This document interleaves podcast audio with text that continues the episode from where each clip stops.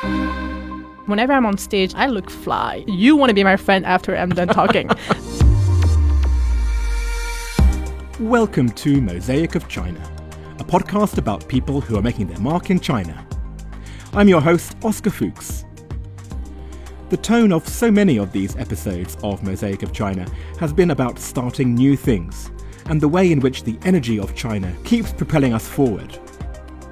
But if you've been listening carefully, you will also know that these aren't linear stories of growth and opportunity. Most of us go through cycles where we're moving forward for a period and then hitting roadblocks that make us pause, pivot, and reinvent. As we're coming to the end of the tumultuous year of 2022, I think a lot of us in China are only too aware of the highs and lows of these cycles. My guest today, Alize, is a perfect example of someone who speaks to these cycles not just as a metaphor for what it's like to live and work in China, but also in the way they describe the broader world of sustainability and our impact on the environment. If you're anything like me, the moment you hear the word environment, you're already hovering over the fast forward button. Do I really need to listen to yet another person lecturing me about all the things I should be doing, and how humans have so utterly ruined the planet? Well, do not worry. This is not one of those podcasts, and Alize is not one of those guests. So stop hovering and let's start the show. Thank you, Alize. Nice to see you. nice to see you too, Oscar. I'm really, really happy to be here. I purposefully just said your first name because I have no idea how to pronounce your family name, so let's hear it from you. Alize Busquer. Busquer. I said it in a French way. Okay, so wait, what is this name? It's a French name? No. Honestly, yes, because I think the root of my family name comes from a small town in France called Buscar. Okay. Um, but because, you know, like I grew up in Belgium where we speak Dutch, so it's like Basgaard in Dutch. Basgaard. it does sound like I'm swearing at you right now. So shall I call you Alize Buschiet, or do you prefer Buschiet, or what, what is the it? The first one was actually perfect with great pronunciation. Thank you, yes. So you are Belgian, right? That's where you come from. Yes. I grew up in many places, Ghent, Antwerp, Brussels, but all in the Flemish part of Belgium, speaking French at home and then going to Dutch school. So I was raised in the two languages. And how's your Chinese? My Chinese to speak is not good. I speak like a five year old, but I understand as a 10 year old. congratulations for making it to a 10 year old. Thank you. Thank you. I think the trip lately uh, it helped me quite a bit. Ah, well, we're already going into your story. So before we get too far, I have mm. to hmm. ask you the question what is the object that you have brought that in some way represents your life in China? Okay, so it's funny because when I chose the object, it actually made me think of something else related to you. Oh, okay. Explain what that is. Okay, so I brought a small death skull. This for me represents a story called Skeleton Woman. Skeleton Woman. Yeah, it's an ancient story about death and rebirth and how we all go through death and rebirth through our lives.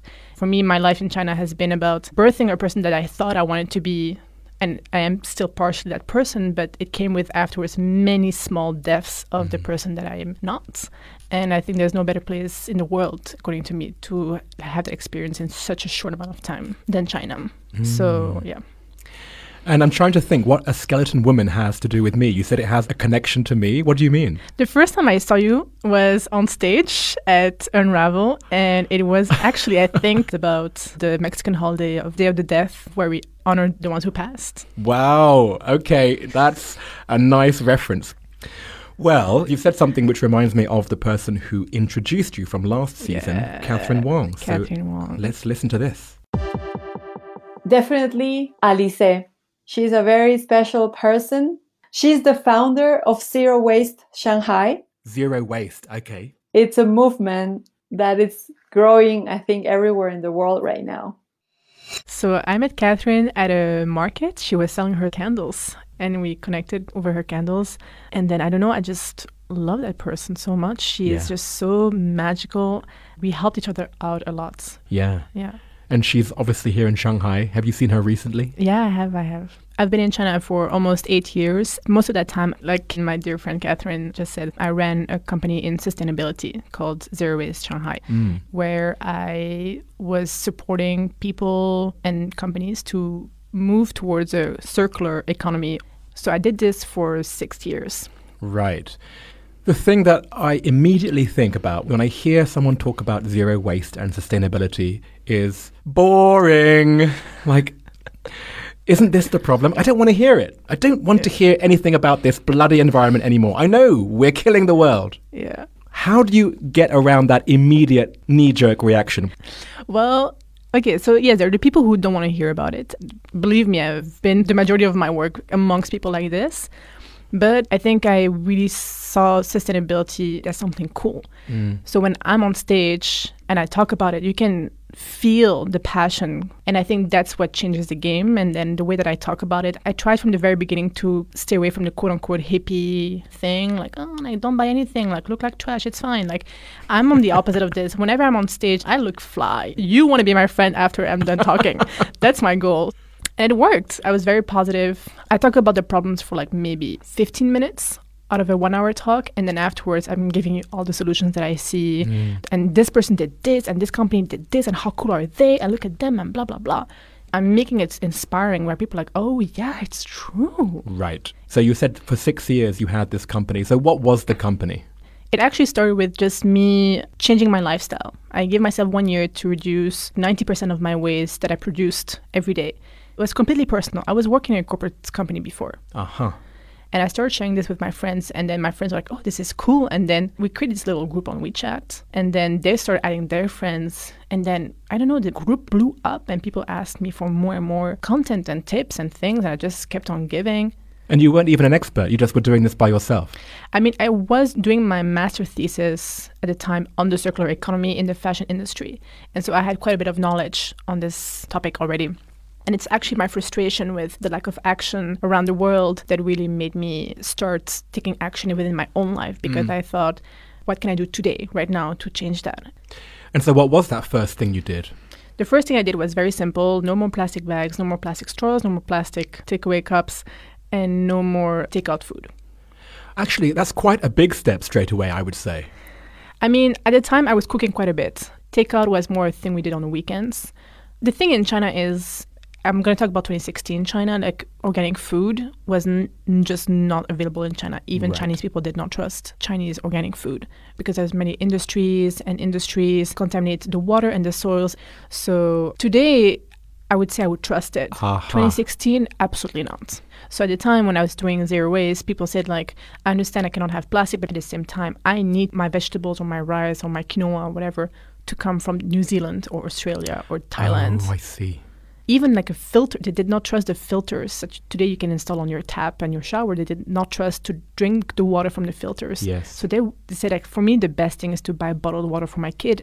Um, Are you saying now that the filters are as safe as having bottled water? I think today there's no big difference indeed between bottled water and the filtered waters because Here in Shanghai, at least. Here in Shanghai, yes. Because to be honest, they're both water that has nothing in it. It has no minerals. So what I say to then my Chinese audience is like add flowers to your water. Drink infused water. Flowers contain so many great things and depending on the season your body needs those things. For example, you would have hibiscus in your water in summer because it's really good for your skin. Now in this time fall you would have the Chinese dates. Otherwise it's just liquid. That doesn't add anything to your diet either. Okay, gosh. I just know what's going to happen in this interview. I am going to get more and more upset with the things that I'm not doing. I'll try and keep those comments to myself. Wait, so the idea is then you have a filter water, you put it into a jug and you infuse that with the flowers, and then from that jug is what you drink. Yes. Is it the case then that no matter where you are in the world, you should be doing this, or is this specifically for China? I think it's anywhere you are in the world you need this to enhance the nutrients that you get out of these elements. Mm. Do you have evidence about this kind of thing? Yeah, yeah, yeah. So like I am no doctor, but I have read enough. And then for me, very frankly, it's also like common sense because today like you can find papers that argue both cases of anything. Like the biggest co- conversation in my industry is meat. To have meat or not to have meat, to be vegan or not to be vegan, right? Hmm. There are so many documents and reports on both cases. That's what makes it confusing. That's what makes everyone think, oh, the whole thing's bullshit. I'll just do what I do. And that's fine. Like when I go on stage, I say like, listen, the last thing that I want out of this conversation is for you to feel guilty. I'm just here because I'm sharing what I do. And you take whatever you want out of this. That's such a good philosophy, isn't it? Because if you look at the entirety of the problem, that's when you think, ugh, you can't do anything, we might as well give up. But I think what you say is correct. If you can focus on the one thing you can change today, then do that. And then maybe in a week's time, in a year's time, whatever, then do the next thing, right? That's probably how you've done it yourself. No, exactly. But also, like, start with the thing that you want to change. Mm. Like, don't change things that you don't want to change, and definitely don't change purely out of guilt because that Mm. guilt is only going to last you so long. and I'd rather you be half perfect, but at least you can maybe inspire and convince others around you. That's all really that I'm asking for. Mhm. Well, let's go back to your story. So you were saying how you first of all quit those plastics. Mm. What was the next stage in your personal progression? So the next stage was changing small things such as like composting. Composting became this next thing that I did, which honestly became the foundation of my business afterwards. Oh. Because within six months of me changing my lifestyle, I had F&B venues coming up to me saying like, "Hey, can you come to my space for free and do a talk or an event or a workshop?"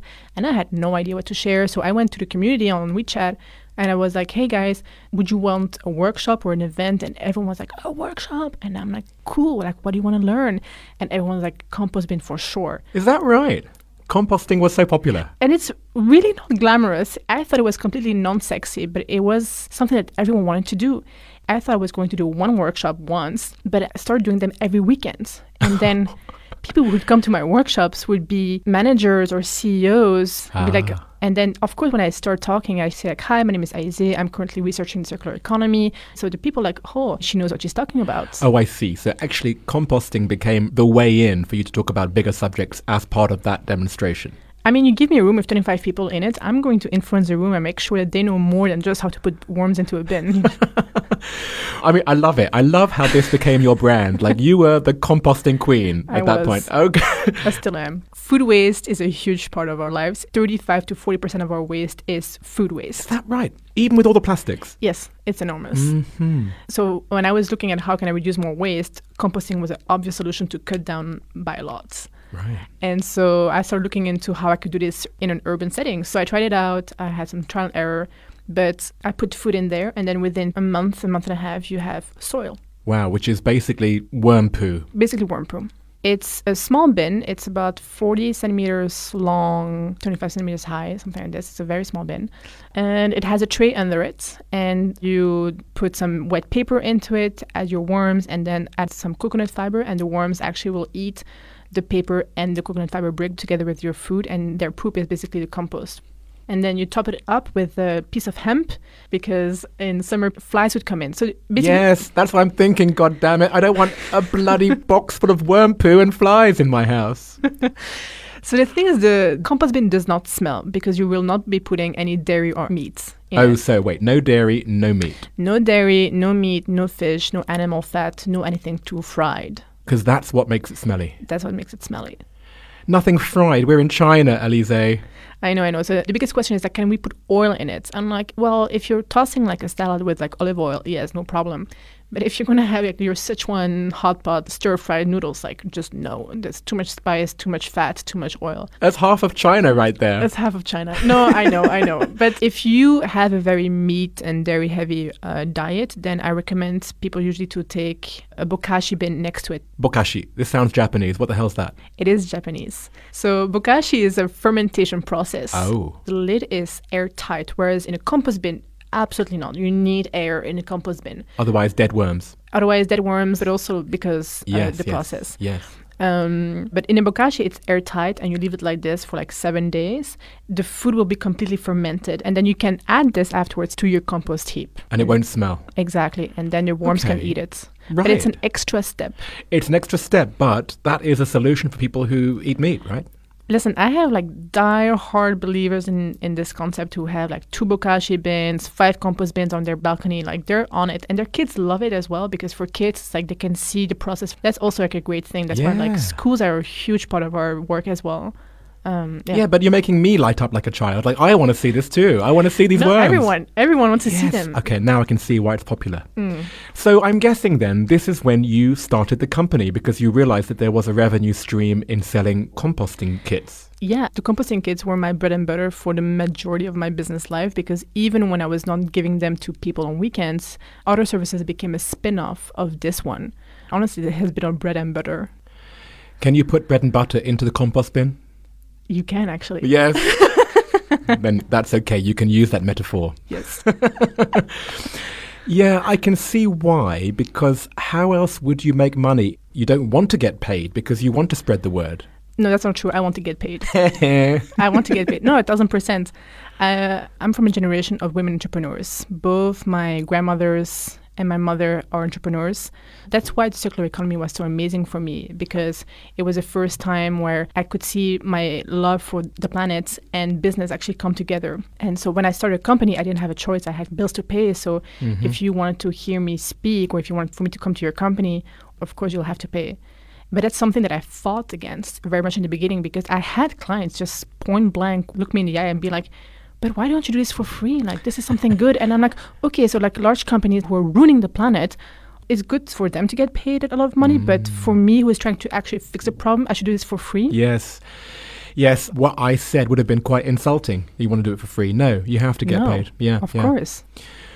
You keep saying this phrase circular economy, and I do kind of know what it means, but it probably would be useful for you to define it. Okay, to explain the circular economy, I have to explain to you what the linear economy is first. Oh. The linear economy is the economy we live in today, which means we extract resources from the earth, we create a product, let's say my phone, I use it, and when I'm done using it, I toss it away. Our phones, or any product for that matter, is not made to be recycled. Recycling is therefore today a very water, energy, and chemical intensive process. It's messy. And so the circular economy is where, from the very beginning, the designers will think okay, this phone belongs to us. So at the end of the user life cycle, we need to get it back. And when we get it back, we need to be efficient. Therefore, we need to design it in a way that when it gets back to us, we're able to dismantle it really easy so that we can keep up to 90 to 95% of the raw materials. Therefore, companies are not reliant anymore on the fluctuations of the raw materials market because it's really unsustainable. So, what I really urge my clients is to say, like, how can you become owners of the materials that you put out into the world? And if you own them, it means you need to get them back as well. So now, instead of me buying my phone, you pay like smaller fees over time. But when you're done using it, when it's broken, whatever, I want it back. And so the concept of waste doesn't exist anymore the concept of ownership doesn't exist anymore. I mean, yes, to a certain extent. I mean, again, in the circular economy, there are two cycles. There are the technical cycles, and then there are the biological cycles. So, for example, our clothes would be part of the biological cycles because they're made from biological materials. For the biological cycles, we use the term consumer because we consume them. In the technical cycle, we use the term user because we're using them, but we're not consuming our tech. Mm-hmm companies like Philips do this with lighting. Other companies do this with like their washing machines, your car. I mean, I work with car companies and there's a big discussion about like what is the future for cars, like the loss of ownership. Again, like there's no black and white. I want to own a car one day because I love to drive. But if I'm in the city, I don't need to own a car. It's so much trouble. Yeah. And so what's stopping us doing that now? Because we don't have the data right now. Uh, data yes, the industry of sustainability is very young and it's a process. It starts from the design of a product, but the design of the product has to work together with the people who are at the other end of that cycle, who are the recyclers or the people who take it apart. And so those two have to talk, which is why the fact that it's circular and your job in this is like a conduit, right? You are the conduit. Exactly, yeah. I always hear about companies, startups. So if you need connection to a network, I'm your person. I'm just like, let's save money, let's get to this quick, and let's have something that actually works because I don't want you to lose money or time, and I make mm. it really sexy. Hello. okay, let's go back then to your story. So you had started off in not using plastics, you then went into composting. I want to know how far down this track did you go in your personal life? Ooh, I went very far. and I was not happy there at all. Oh, really? Yeah, I was brushing my teeth with powder. um, I was hardcore vegan. I was not buying anything. I was only buying secondhand. I was barely traveling. Then at some point, like you know, like other people were challenging me, and then I was running a company, and people in the company were looking up to me. And then mm. when I was out in public, like you would never see me with anything that's not sustainable. You would never see me with any plastic beverage, whatever, ever, ever, because I was so conscious of. Yeah, I mean, that's your brand. That's my brand. Yeah. You would be a hypocrite if you did anything else. Exactly. When people see me at events, they ask me where I bought these things. Uh, they, just to test you. Yeah, yeah. They're like, So your kimono right now, like, I'm Are you sure? And you had to justify that, yeah. yeah, no, You reach a peak, and then you said it, you, that you weren't happy at this peak. no. So I'm gonna admit it. I buy things because I like the packaging. I, like anyone else, right? like anyone else. I love to buy new stuff, and I'm a foodie. So if you and I are somewhere like in Yunnan, and there's like some amazing piece of meat that I have to try, like I'm sorry, yes, I will want to try this. Mm. So I came to a point in my life where like all the things that brought me joy, I took them away from myself. Mhm. And so that's when I started allowing myself again to change, to be like, okay, I don't have to be this extreme person because it's not helping me and therefore it's not helping anyone else. Because I think more people relate to me as being not perfect. So yeah, so Mm. today I say I'm plant based, but I have meat occasionally, not every week. But also like if I see something nice in a store that I have to buy new, I will buy it new. If I forget my cup, I will unfortunately yes take a takeaway cup. Do I do this daily? No. Mm. I am, of course, very conscious still. I still don't buy bottled water. I mean, of course, straws, plastic bags, small things like this. It's just I'm not extreme anymore. Mm. We were talking about the circular economy. Mm. Let me take this conversation circular to right at the beginning when you said you've just come back from a trip. So, what was this recent trip? So, just like many of us, 2020, 2021 was pretty challenging.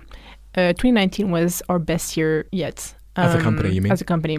We grew commercially, financially so much. Like, we were ready for 2020 being the best year Mhm. ever. Guess what? I know the ending of this story. Mm-hmm. So my company has like broken apart. I rebuild it, broken apart, rebuild it. So I was like, okay, this is going to be another one of those episodes where I have to like break the company apart and rebuild it. Mm. And reinventing it to something again. Like, again, I have to put all this effort into it again. Exactly. Mhm. Um, so it was yeah very very difficult, and I came to a point where I was really depressed. What am I doing? Why am I doing it for? Like blah blah blah. We're talking about like the the skull, like death and rebirth, and that was like a really big death for me. And then I was questioning myself, what is the one thing that I really wanted to do? And the only thing I came up with was that I always wanted as a kid to be an adventurer. And you either find me somewhere in nature or you find me in my van.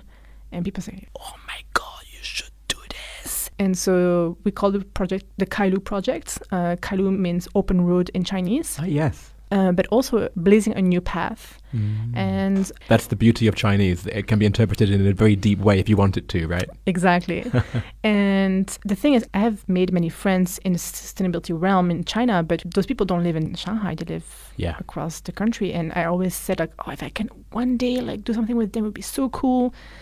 And then the idea came to create like a documentary series where I would be living in my van. I didn't end up going with the van because I had to build it myself, the interior that is. It would, it would have taken me two to three months. Mm. So I rented an electric car and I drove around China for two months to go and meet people, my friends basically, who do really cool things in sustainability, who have built a community around this. So I went, I traveled, and I sat down with them and I interviewed them. I made it short video clips. Yeah. Then afterwards, I would love to take Kailu outside of China Nice. and keep doing this and this be my life's work to really just go and meet because this is truly who I am. I am someone who needs to be outside. I love connecting with people. I'm curious.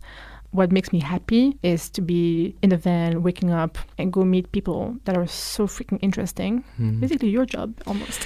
I'm thinking this is like a mix between what I'm doing and Greta Thunberg. So you're like a nicer, less selfish version of me. yeah, totally. And I can see how this is an extension of what you're already doing because you are giving presentations, which is you and you're being very inspiring. But then if you can get somebody else's story as part of that, it helps to amplify and magnify the inspiration. I can totally see how it would work. Yeah, exactly. And right now it's done. Uh, I'm back in Shanghai because I'm still interviewing people here as well. Uh-huh. And this is just the beginning. I feel like now I'm scouting, testing the thing out. But man, if this could be my full time gig, that would be amazing. Yeah, well, that's the ultimate luxury. If you could do that, which Mm. not just speaks to your own passion, but also speaks to saving the world, and at the same time, it's something which is sustainable from a financial perspective, Yeah. that's it, baby. That's it. Mm. Yeah. I wish you all the best. What you are doing, what you have done, is to try and make this topic, which is annoying and boring, you've tried to make it sexy and inspiring. Being in your company, I can feel it. Thank you, Alize. We'll move on to part two. Mm-hmm. All right, Alize. Yes. It's the 10 questions. So I ask every guest these same 10 questions. So we will start now. Question one, which this season is brought to us by Shanghai Daily. What is your favorite China related fact? There's only one female empress who ruled in China, Wu Zetian, and during her reign, China was pretty prosperous and stable, and I love that. Female rulers. Mm. You know what? You're the third person to say that as their favorite China fact. Shut up. Yeah. Love it. In season one, it was the comedian from Inner Mongolia, Maple Zuo. And in season two, it was the heavy metal bar owner, Cassandra Chen. So you are in good company. she is her own empress right now, the compost empress. I am. Question two, which is brought to us by Rosetta Stone. Do you have a favorite word or phrase in Chinese? Oh yes. I mean, I use koi even in Belgium. But no, my friend Miles in Gansu taught me bubei bukang. Bubei bukang. It means uh, not arrogant, but also not too humble. It's the right ah. balance between being a proud person but not arrogant. I like it. And does this encapsulate what you do as a person or who you are? I don't think I would manifest my proudness on in public, but it's definitely sometimes in my head. Yeah. So I think for me, it's just a good reminder to be like, you're not better than anyone else. No one else is better than you. Just like do what you have to do. Yeah. What is your favorite destination within China? Dali in Yunnan. Dali. Dali, if I have to settle somewhere, I'll be going to Dali. It's the perfect place of creativity, entrepreneurship, nature, and the luxuries of Shanghai. Oh, it has luxuries of Shanghai. hmm Coffee shops, bakeries, cute stores, nice little restaurants. Yeah. It's very comfortable. It's like a tiny, tiny Shanghai between a lake and the mountains. Mm, very nice. Zhang Yuan, he is a curator of a museum. He does performance art. And he was saying that he liked Dali last season because the people think differently. He was saying mm-hmm. the people are a bit more artistic and mm. the clouds are always there. So it has this kind of mystery about it, Dali. Absolutely agree. Everyone there is an artist. The creativity is like skyrocket. And they're making money and they're living an amazing life. Nice.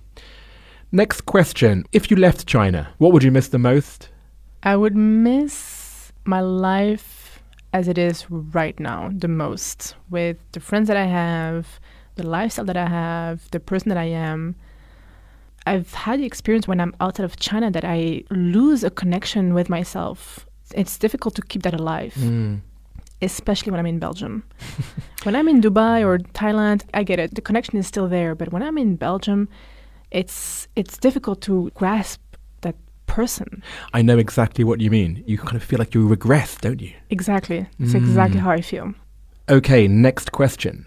Is there anything that still surprises you about life in China? Yesterday, I saw a child pooping in the middle of a pedestrian street. pooping. Like I've seen peeing before, but pooping it it really disturbed me. That's rare these days, right? It's quite rare, and a- again, like it's it's the poo thing. It was like I I I had never seen pooping before. I wonder if it actually was a tourist. For sure, Jing'an Temple right there in the middle. Oh, oh god, there you go. Yeah. Oh, wow. yeah. Yep, that would be a surprise. Next question, which comes from Smart Shanghai.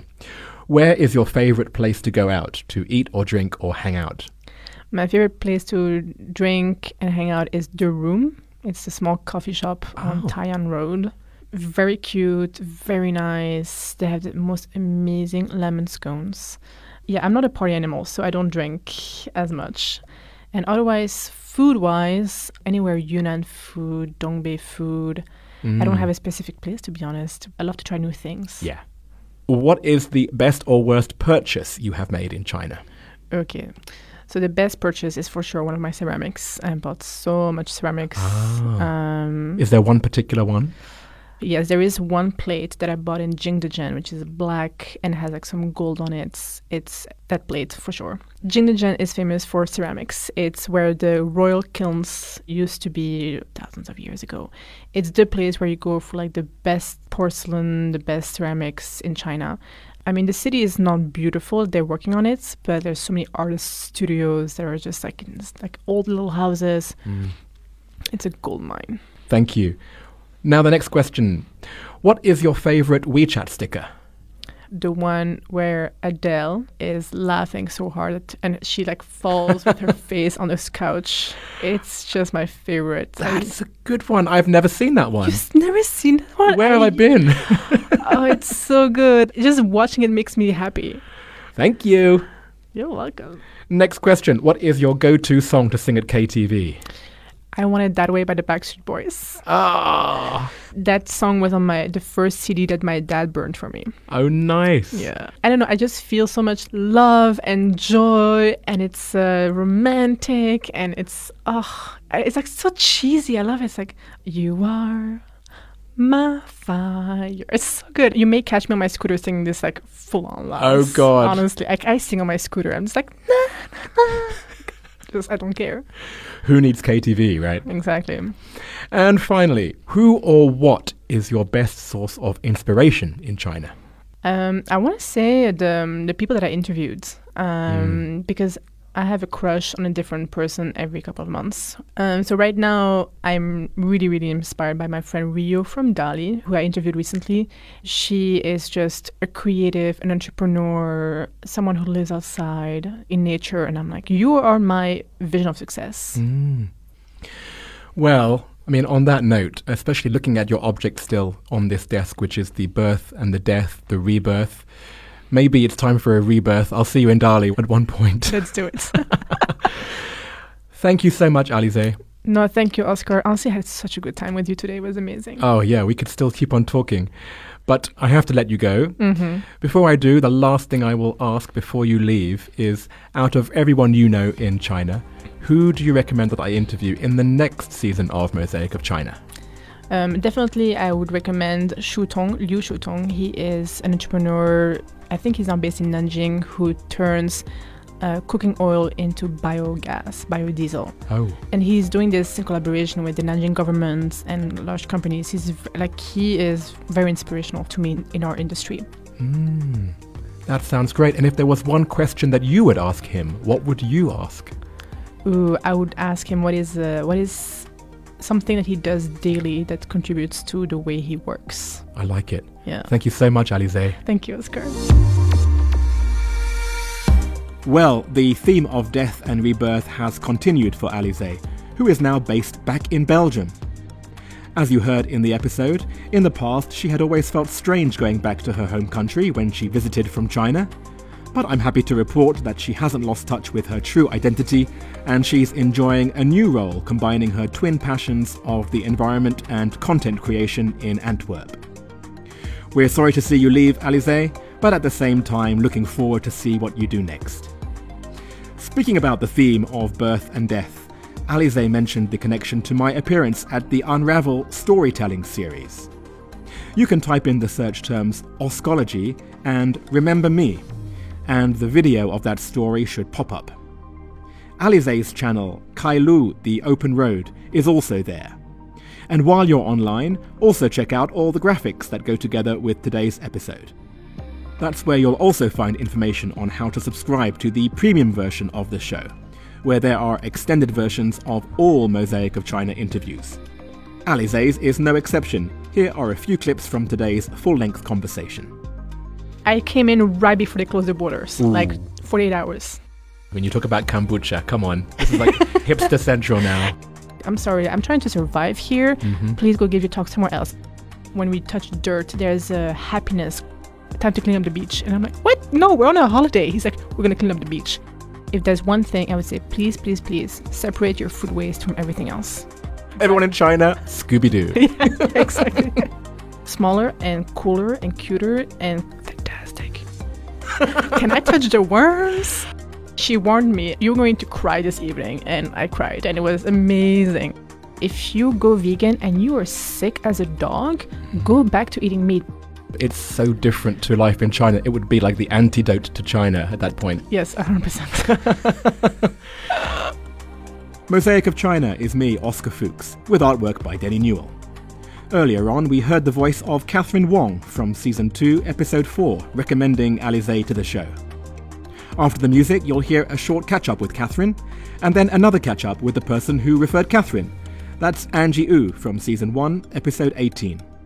It's great to have these three people connected through the mosaic, Their stories are so distinct, yet feature those themes of birth and death, invention and reinvention that Alizé described so well.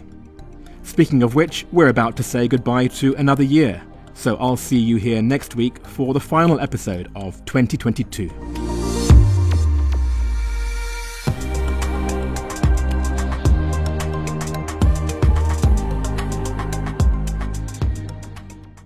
Catherine, hello.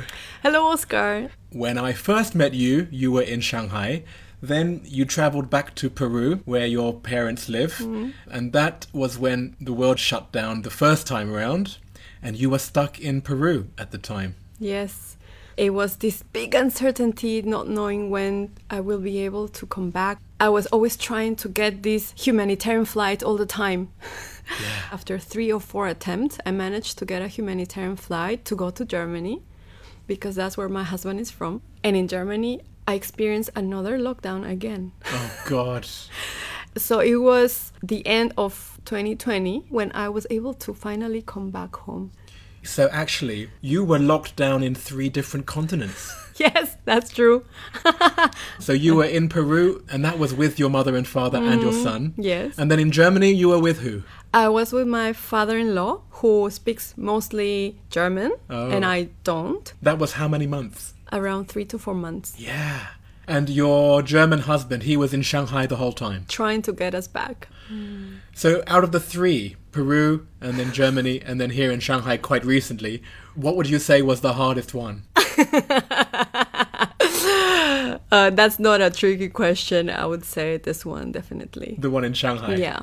I mean, the fact that you live in fear of not being able to have enough food, that was really tough. Yeah. Well, thankfully it's in the past for us right now. Maybe it's a good chance for us to pivot this conversation to what you do. So, people who haven't heard your original episode, you are a healer, right? Mm-hmm. Yes. And you use traditional Peruvian techniques and you mm-hmm. also sell products as well. Why don't you give us an update on your business then, since you got back to China? Yes. So I plan to take things slowly, but the universe did not want that to happen to me. I started to have people coming to me, they need help, they want sessions, and I couldn't say no. so it's been the busiest of all my time as a practitioner. Really? Yes. And what do you think was the reason? The spiritual awakening of people, the realization that you need to feel good in your mind, you need to be balanced so you are able to make the right and the best decisions in your life, to learn and realize about energy or about your soul or spiritual growth. Mm. And you were saying, even back in our interview, that you were getting more and more Chinese customers. Is that what happened? Yes.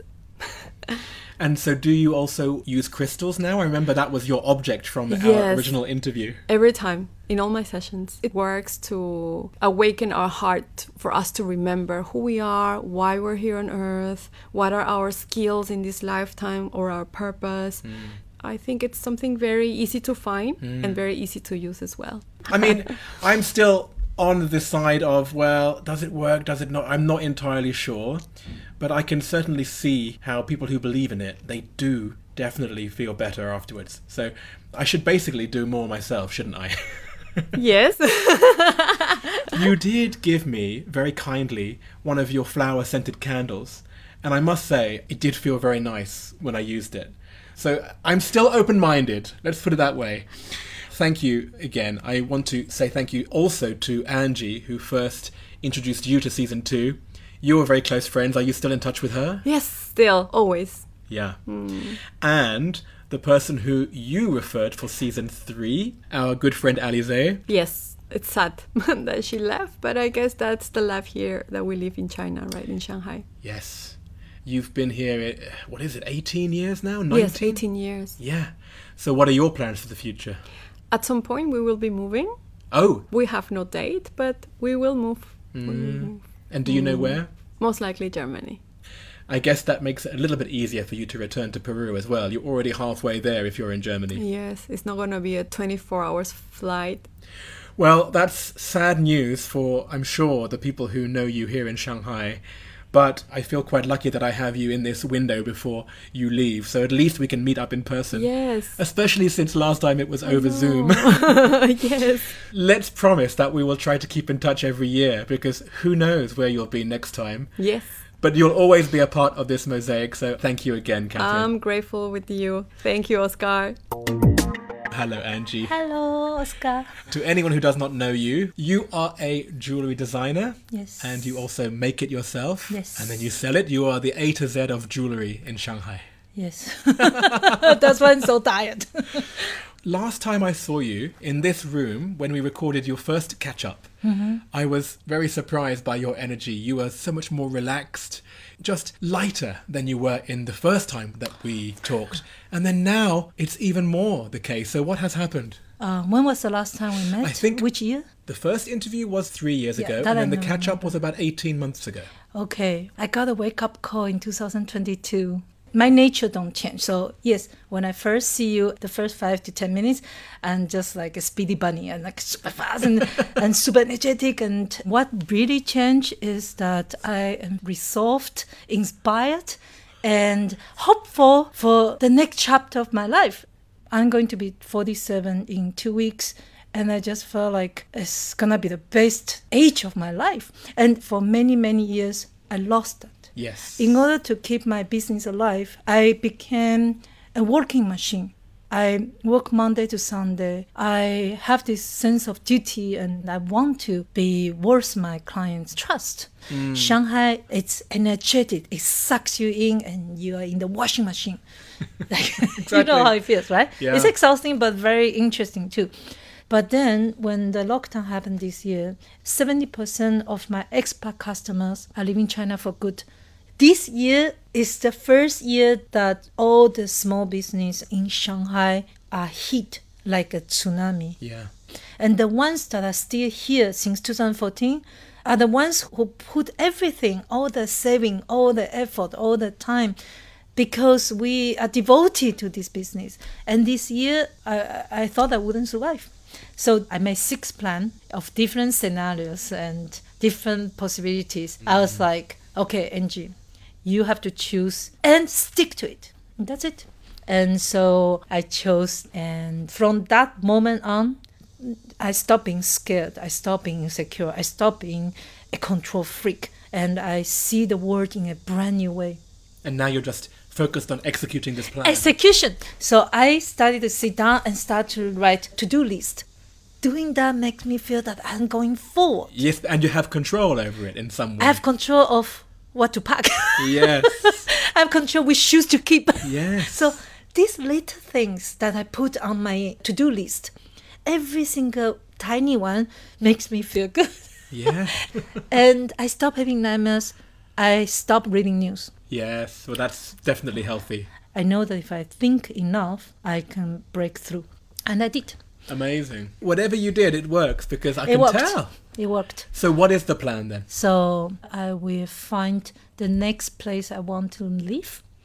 My studio in Shanghai stays. China will become my retail hub, and I will participate exhibitions in all the major cities in Europe and North America. I think it will take a few years to build that in Europe and North America, but I know I can make it. Well, you had such an international client base. Yes. A lot of those people have now left. Yes. And they are in these cities around when the I told them I'm going to set up my studio in Europe, they're like, "We are visiting you," and like, Exactly. of course. You'll do it. I have every Yeah. faith. Angie, it's a pleasure to see you again. I'm very happy that you came into my life through this project, and let's stay in touch. Likewise, we will meet again. China will open up again, Yeah. and I will be back.